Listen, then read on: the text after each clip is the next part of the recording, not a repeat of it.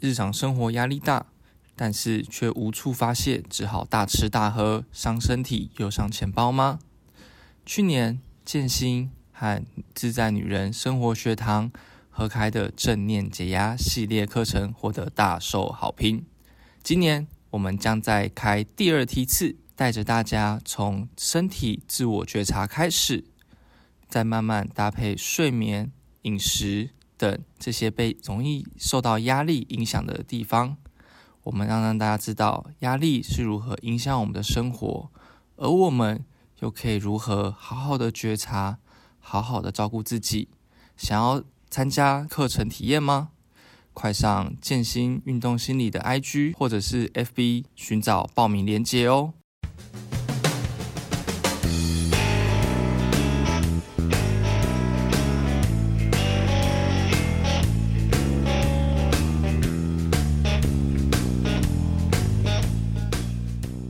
Hello，欢迎收听第二十二杯心理高蛋白，我是小郭，我是艾瑞。哎，艾瑞，这是你的 Podcast 处女秀，来讲一下你现在的心情怎么样？有一点紧张，又有一点兴奋。紧张什么？兴奋什么？第一次都马会紧张嘛？嗯，第一次你不兴奋吗？哦，挺兴奋的。好，其实你也加入建新有一阵子了嘛？所以我想要问你一下，就是你觉得健心的宗旨是什么啊？除了要有健康的身体外，也要有健康的心理，才会有更健全的生活啊！不错，没错。健心呢，其实就是希望带给大家拥有健康的身体之外呢，也希望有一个健全的心理。OK，那我再问你，你知道健心主打的心理技巧是什么吗？我知道，我知道。我们最一开始是从运动心理的角度出发。中间有一些专注和呼吸有关联的事情，现在呢就慢慢延伸到了正念，想带给大家更多正念的观念。哎呦，不错哦，真的可以。对我们健心呢，不仅一直提倡有一个强壮的心理素质，那除了在提倡强壮的心理素质之外呢，我们也会和大家分享一些心理的技巧。那我们真的主打就是正念这件事情，所以正在收听的你。伊玛现在闹去上我们的 IG 或者是 Facebook 报名正念生活。傻眼，突然的夜配一波，让我措手不及。所以我们到底要讲什么呢？今天既然我已经夜配了嘛，所以我今天还是要讲跟正念有关系的主题。因为其实很多人都会问我说，正念到底可以带给我们什么？对我们这些不懂心理学的人来说，我学这个东西，我到底要做什么？所以我今天就要让大家来知道学正念。可以让你很快乐，这就很值得学了吧？来，身为我们班最优秀的你，跟大家说一下什么是正念。不敢当，我觉得正念呢，就是生活和人生中有一堆阿杂的事情，但你能用开放的心胸去接受这些挫折、压力，认真活在当下生活。我想这就是正念的核心了吧？其实不同的学者对于正念啊，有一些不同的解释啊。比如说，有些人认为正念就是自我调节，那当下内外在经验的专注，或者是一个不开放的心态去接纳这样子。那又有人认为呢，它其实就是一种注意力的调节啊，身体的觉察等等的。所以总归来说，正念其实就是可以有意识的活在当下，以一个开放的心呢去接受所有的感受，那以及活在当下这样子。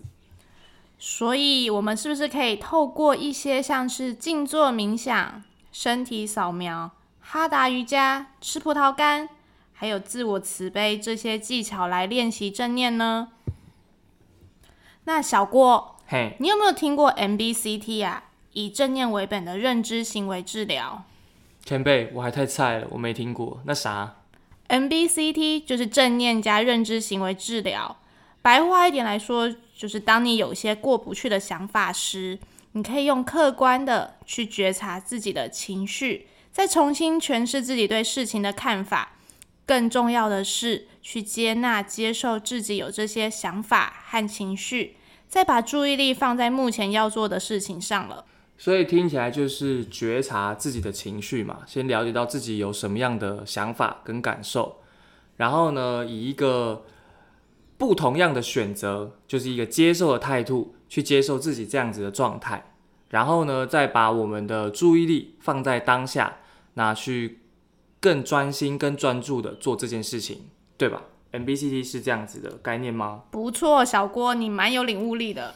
好说好说，正念大概就是我们上述所提出来的这些概念。那因为我们之前也讲过了很多嘛，那既然讲完了正念，那我们来讲一下快乐好了。那你觉得什么是快乐啊？我觉得每个人对于快乐的定义都很不一样诶。像我就觉得财富自由就是快乐啊，但是像我们爸爸妈妈，他们已经到了一个事业有成就的地步了，他们会觉得我生活只要过得充实就是快乐了。所以听起来好像外在的成就或者是一些物质是快乐，然后内在的东西、心灵的成长也是一个快乐，对吗？没错。好，那那我问你，你知道在二零一六年以前，全台湾最不快乐的城市是哪一个城市吗？我不知道哎。那个城市就是基隆，就是你住的那里哦。没错，就是我的家乡基隆。为什么呢？因为家在基隆的时候，只要睁开眼睛就是下雨，然后在闭上眼睛之前呢，还是在下雨，所以无时无刻都在下雨，所以就会觉得靠，好烦，真的好烦。所以我觉得季节性忧郁这件事情是真的，我可以完完全全的感受得到。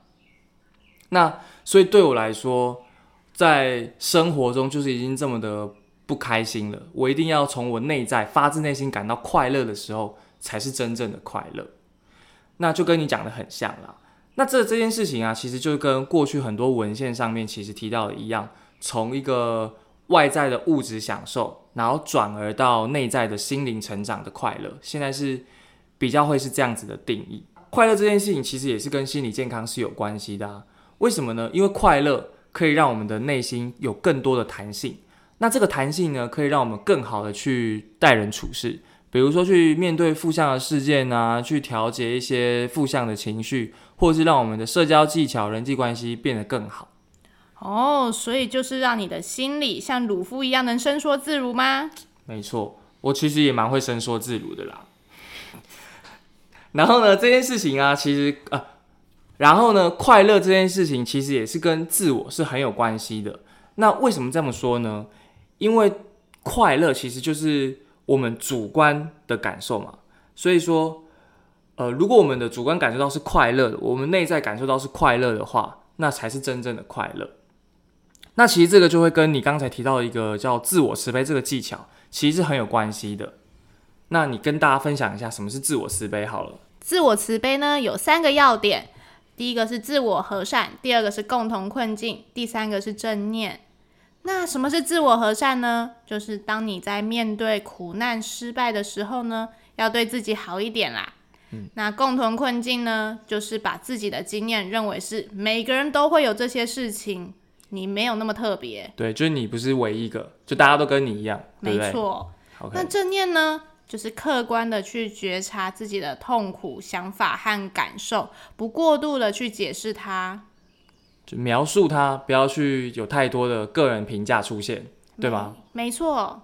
哎，那你知道自我慈悲要怎么做吗？自我慈悲就是想象你最痛苦的事情，在经历这些痛苦时，身体一定会有很多不舒服、酸痛的地方。我们把我们的手放在这个不舒服的身体部位，那把这双手想象成我们最信任、最爱人的手。用这双手去温暖不舒服的身体部位，让手的温度把痛苦降低，达到疗愈的效果。这就是自我慈悲了。我们之前在正念氨基酸的时候，其实也有跟大家分享过自我慈悲。对自我慈悲有兴趣的听众们，你们其实也可以回去听听看那一集，那他们有更详细的指导语来可以引导大家回到今天的主题上面。所以，自我慈悲这件事情对快乐是有帮助的原因，是因为。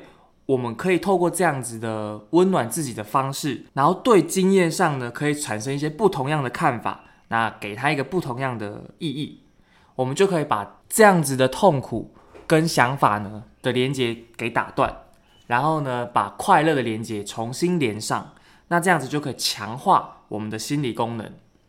那过去的研究其实也指出啦。自我慈悲程度比较高的人呢，他在一些重复思考上，就是反刍，或者是一直一直在那里走不出那个思考回圈的人，或者是一些负向情绪啊、忧郁、焦虑的人呢，他就会这样子的情形就会比较少。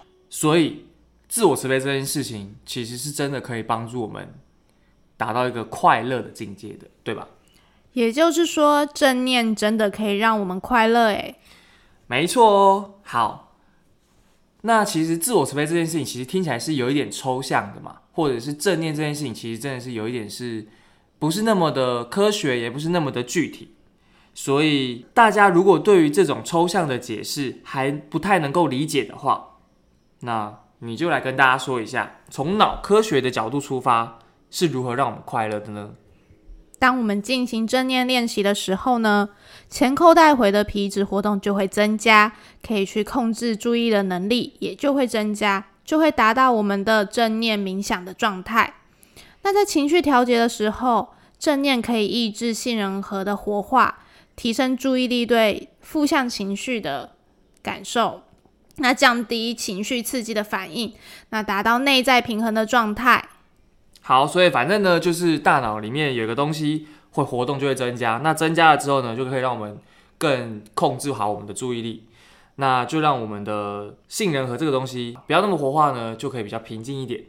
我们心情就会比较平静，比较开心。总结来说呢，从正念的角度，我们可以透过正念、自我慈悲的方式呢，来疗愈自己的心，重新建立一个新的模式，打断过去痛苦啊、负向的连接，然后与新的正向、平静、快乐的思考方式去达到一个新的连接。那让我们就能够以一个全新的思考模式来生活。此外呢，从客观的科学角度来说，因为前后带回的活化增加，让我们能够更控制我们的注意力；而杏仁核的冷静呢，让我们的情绪可以更加的平静。这样的一增一减，我们就不会一直沉浸在负向的心情里面。